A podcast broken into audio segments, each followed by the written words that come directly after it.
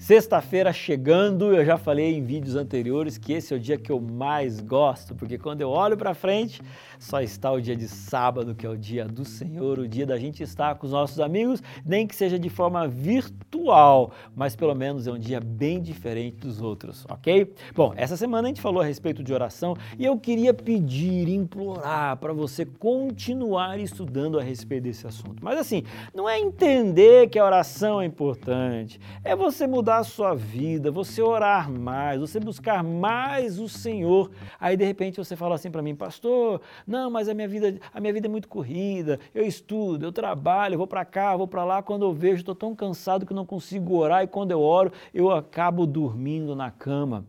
Pois bem, eu conheci alguns amigos que foram muito importantes na minha vida, inclusive como exemplo. E eu tenho um deles, o Dr. Márcio de Jesus, que mora ali na região de São Paulo, e ele me ensinou algo muito importante a respeito da oração. Ele era recém-casado e um dia eu fui visitá-lo. E ao cheguei ali, ele foi mostrando: ó, oh, isso aqui é meu quarto, essa aqui é a sala da minha casa. E de repente tinha um local bem especial, assim, num cantinho. E aí eu falei assim: Márcio, o que é isso aqui? Ele virou para mim e falou assim: esse aqui é o meu cantinho de oração.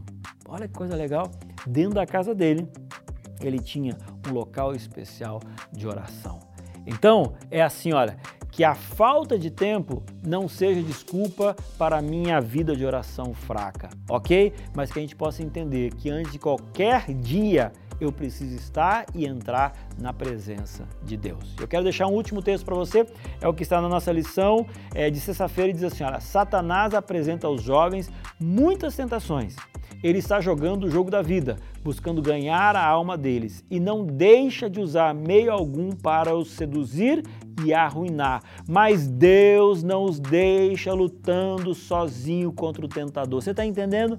Então, se você está sendo derrotado na sua vida espiritual, entenda que no lado de fora do jogo da tua vida está Deus esperando você convidá-lo para entrar na sua vida e ele ganhar a sua luta. Mas esse convite é feito através de uma vida de oração. Seja vencedor em nome de Jesus e tenha uma vida de oração poderosa.